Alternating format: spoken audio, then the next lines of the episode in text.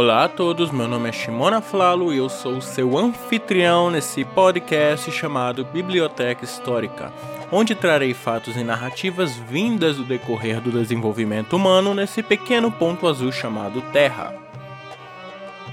Episódio de hoje: o segundo período intermediário.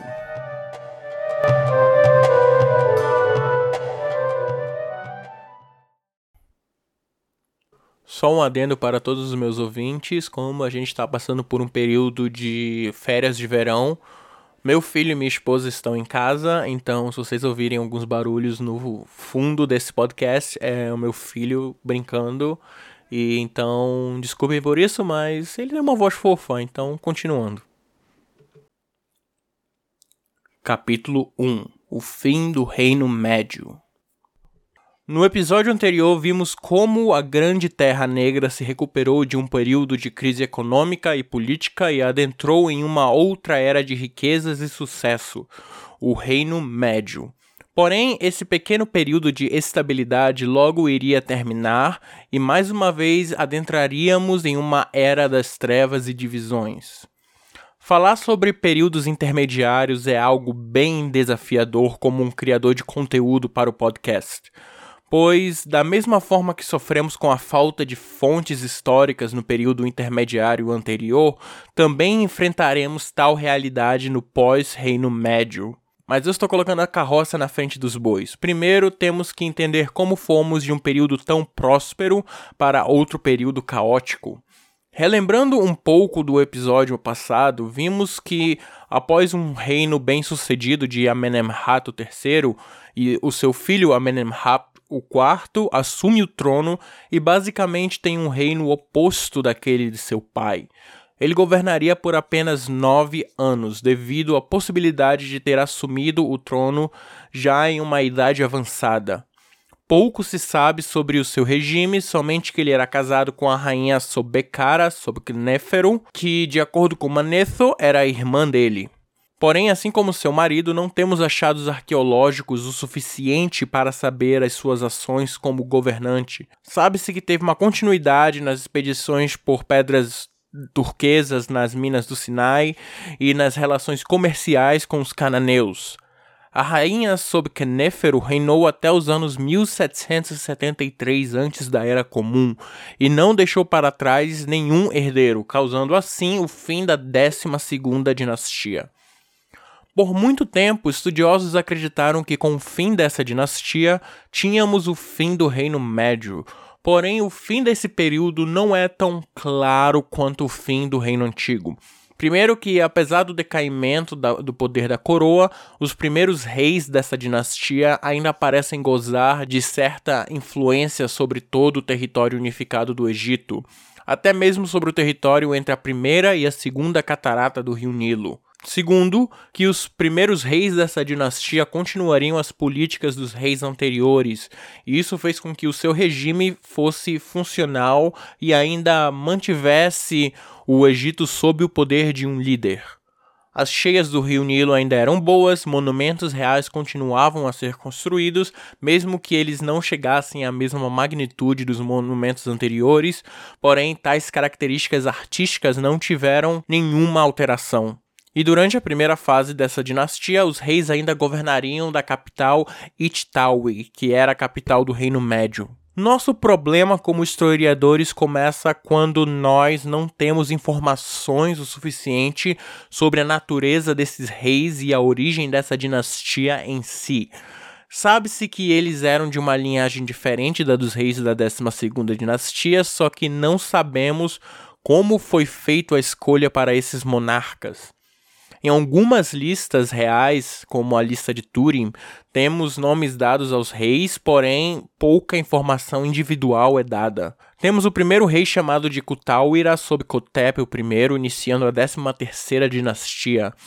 Depois temos o seu filho Sobekotep II, que se acredita ter reinado por apenas 12 dias. Depois disso temos esse cara com esse nome aqui chamado de Ikernefert Neferhotep, que parece ter reinado durante um período de instabilidade econômica, pois se tem uma falta no registro das cheias do Nilo. E a lista continua com vários reis que não sabemos nada sobre.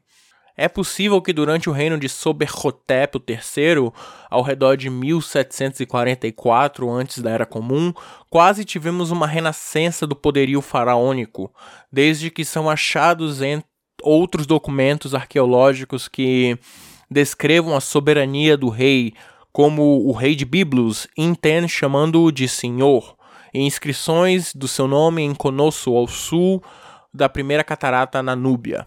Temos também evidências já da existência de alguns governos independentes mostrando a diminuição do poder do rei. No governo do rei Soberhotep IV, vemos indícios de revoltas no território da Núbia, que com o passar do tempo fugiria do controle do Egito. A dinastia terminaria com Soberhotep V em 1723 antes da Era Comum, porém, já naquela época, o Reino Médio teria se dividido em pequenos núcleos governamentais que terminariam o período de unificação. Capítulo 2 O segundo período intermediário. O segundo período intermediário é uma das fases mais difíceis para os egiptólogos estudarem nos dias de hoje por causa da divisão política que o Egito passou. Por causa da natureza fragmentada do território egípcio, temos várias narrativas apresentadas sobre esse período e por causa disso, escrever esse episódio foi um dos desafios mais fortes dentro desse podcast. Até mesmo nos dias de hoje, achar uma narrativa única entre os historiadores é algo difícil. Quase todos os livros que eu uso para me basear na escrita de roteiros, quando chegam no segundo período intermediário, eles discutem a natureza incerta e passam a maioria de suas páginas discutindo sobre objetos achados em determinados lugares. Para não deixar esse episódio extenso e cheio de descrições arqueológicas, eu recomendo que meus ouvintes pesquisem sobre esse assunto à parte, desde que, mesmo que seja algo complexo, as conclusões narrativas que vocês podem tirar são impressionantes. Oi, Sália, veio dizer oi no meu podcast? É, veio mostrar o seu cavalo? Ou veio mostrar o seu elefante? Hein? Aqui, no entanto, eu tentarei focar na natureza narrativa dessa era. Como eu disse, dependendo do livro em que você siga, essa mudança pode ter acontecido ainda durante a 13ª dinastia ou depois. A maioria admite que essa mudança tenha acontecido depois, com o fortalecimento da chamada 14ª dinastia na cidade de Hotwaret, conhecida pelo seu nome grego de Avaris. Vale frisar que as mudanças sociais e culturais que o Egito passou durante essa época foram significantes. Essas características novas na cultura egípcia deram a imagem que nós temos hoje do que é o Egito antigo. A cidade de Avares seria a porta de entrada do Egito para os povos do Oriente Médio. Essa onda de imigração teria começado ainda durante a 12ª dinastia, ao redor dos anos 2000 antes da Era Comum, como vimos no último episódio.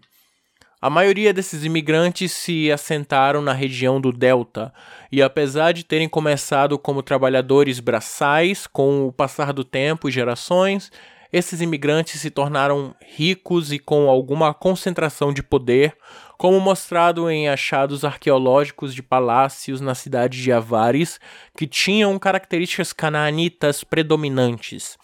Esses palácios seriam até mesmo maiores e melhores se comparados ao dos egípcios daquela época.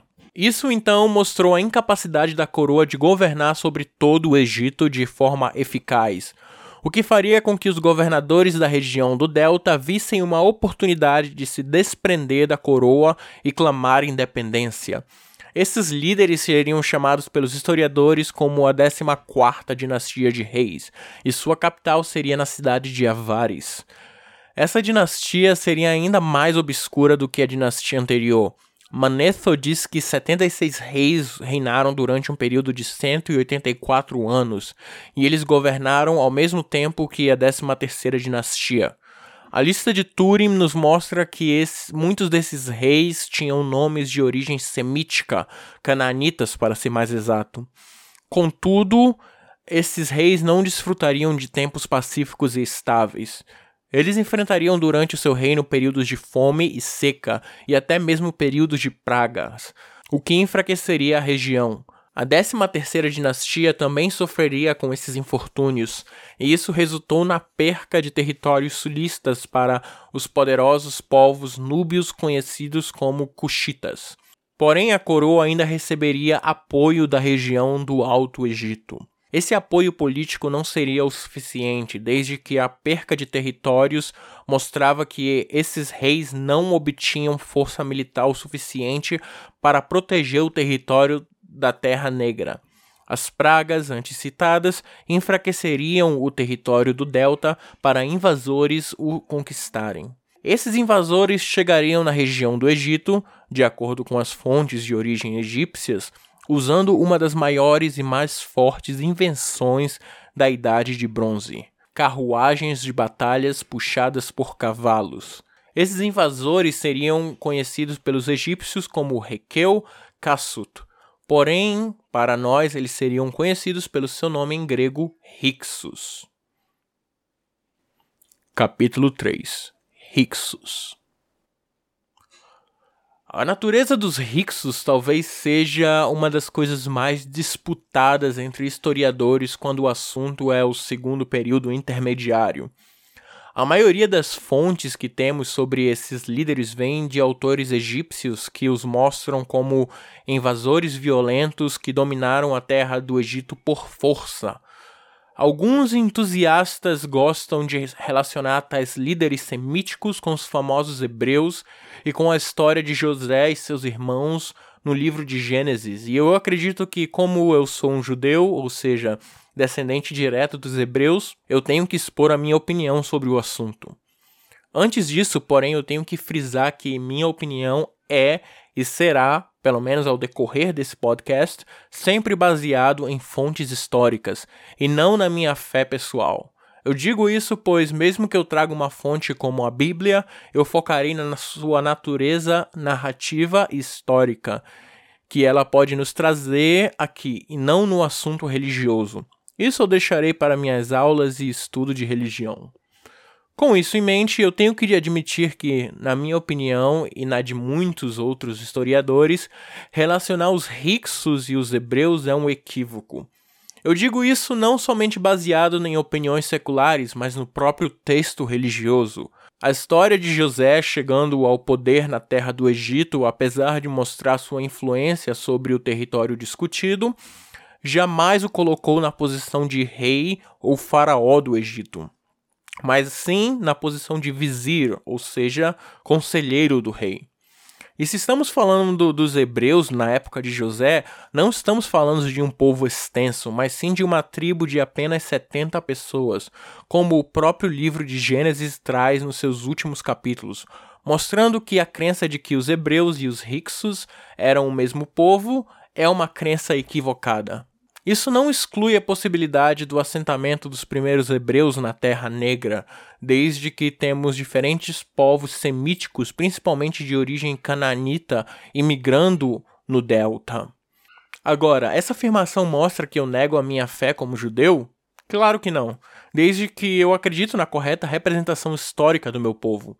Eu tento trazer esses fatos como a crença de que os hebreus fizeram parte da construção das pirâmides do Egito. Isso é outro equívoco, desde que as pirâmides foram construídas séculos antes da narrativa dos hebreus proposta pela Bíblia.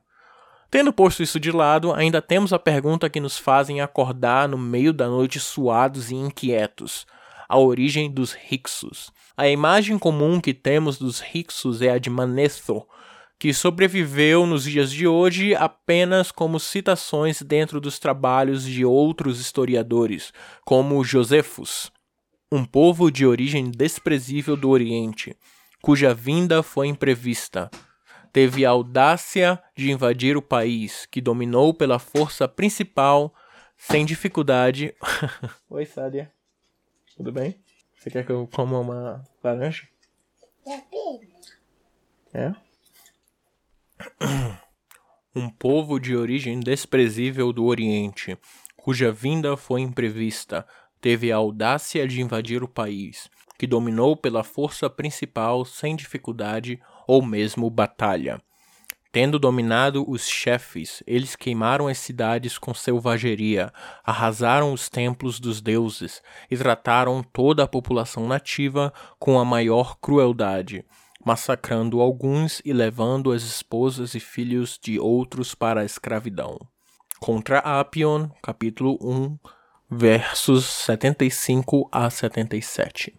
Outras fontes históricas mostram que esses Hyksos conseguiram dominar essa região com a ajuda das mais novas ferramentas da Idade de Bronze, carruagens. Apesar da imagem que temos dos egípcios montados em suas carruagens travando guerras contra outros povos, a realidade é que, até a chegada dos Hyksos, tal tecnologia era desconhecida pelos habitantes do rio Nilo. Apesar dessas afirmações, muitos egiptólogos modernos assumem que eles chegaram ao poder de forma pacífica e que eles eram um, po um dos povos que imigraram para o Egito junto com todos os outros canaanitas. Com o passar dos tempos, esse grupo ganharia força militar e política e assumiria o poder da cidade de Avares no Delta e formaria assim a 15ª dinastia de reis. O seu território se estenderia sobre toda a região do Delta, local de maior concentração de cananeus. Porém, aos poucos eles iriam expandir o seu território para o sul do Egito. Eu digo aos poucos, pois no princípio de seu reino, os Hyksos se concentraram em desenvolver a região do Delta e apenas lidar com seus conterrâneos. Essa concentração administrativa faria com que o reino dos Hyksos prosperasse e atingisse relações diplomáticas com outros reinos. Achados arqueológicos se referindo aos Hyksos podem ser encontrados em territórios como a, na cidade de Hattusha, que no futuro seria a capital do reino dos Hititas, e na cidade de Knossos, na ilha de Creta, capital do reino dos Minoicos. A arte minoica seria encontrada em uma das paredes dos palácios em Avares, mostrando que as boas relações eram recíprocas. Também outros presentes de origem cuxita seriam achados. Parecia que o reino dos Hyksos se dava politicamente bem com todos os outros reinos, menos com os reis do Alto Egito. Os nativos egípcios não gostavam da ideia de ter estrangeiros governando sua terra natal. Então eles fortemente eram contra a regência desses asiáticos, como eram chamados. Porém, essa natureza estrangeira nunca seria negada pelos governantes Hyksos, que assumiam orgulhosamente a sua origem semítica e adotaram o nome que o povo natural da terra os deu, Requeu Hassut. O nome que se traduz como líderes de países montanhosos, se referindo à região de Canaã.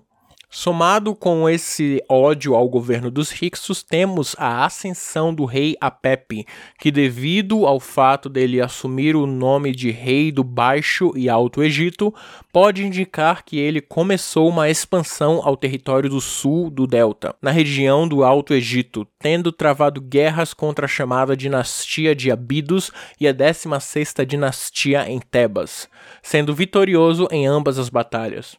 Porém, se acredita que, mesmo assim, algum território ainda foi mantido pelos povos nativos do Alto Egito. Egiptólogos nos dias de hoje assumem que a sua fronteira não passava dos territórios de Hermópolis e Cusae, no Egito Médio, sendo incerto qual era a natureza ou até mesmo extensão do seu domínio sobre a cidade de Tebas. Capítulo 4 Batalha contra os Hyksos como eu disse anteriormente, existiam dois territórios no Alto Egito que se negavam a aceitar o governo dos Hyksos, a dinastia em Abidos e a 16ª dinastia em Tebas.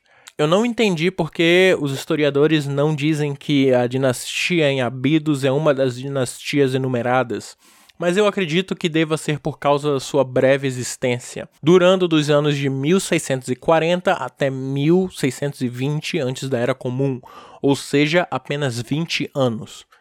Pouco se sabe sobre essa dinastia, na verdade, parece que o seu domínio não se estendia dos territórios de Abido e Thinis, A dinastia provisoriamente inclui quatro governantes, e eu vou tentar pronunciar esses nomes aqui de novo.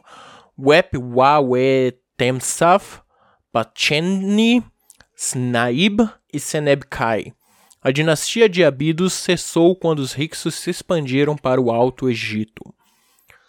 A 16ª dinastia existiu por um período de mais longo, de 1650 até 1580 antes da Era Comum. Esses reis governavam da cidade de Tebas e se acredita que eles tinham influência sobre o Alto Egito como um todo. Porém, a guerra contínua contra a 15ª dinastia dominou a curta 16ª dinastia. Os exércitos da 15ª dinastia, conquistando cidade após cidade de seus inimigos do sul, continuamente invadiram o território da 16ª dinastia, eventualmente ameaçando e depois conquistando a própria cidade de Tebas. A fome que assolou o Alto Egito durante o final da 13ª e a 14ª dinastia também assolou a 16ª dinastia, mais evidentemente após o reinado de Neferhotep III. O fim da 16ª dinastia veio sob a pressão militar da 15ª dinastia. A 16ª dinastia terminaria com o rei Rian da 15ª dinastia conquistando a 16ª. Porém, isso não seria o fim da resistência contra os governos dos Hyksos.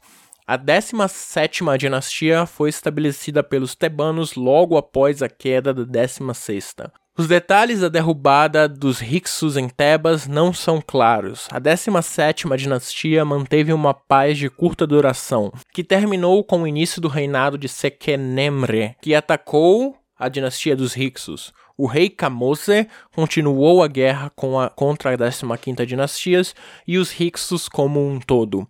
Armose I seria o rei a dar o golpe final na dinastia dos Hyksos e seria o último rei da 17ª dinastia e fundaria a 18ª dinastia. No final do segundo período intermediário, a 18ª dinastia chegou ao poder do Egito, o primeiro rei da 18ª dinastia, Ahmose, completou a expulsão dos Hyksos do Egito e consolidou seu domínio sobre a terra. Com isso, Ahmose, em 1570 antes da Era Comum, inaugurou um novo período de prosperidade no Egito, o Reino Novo.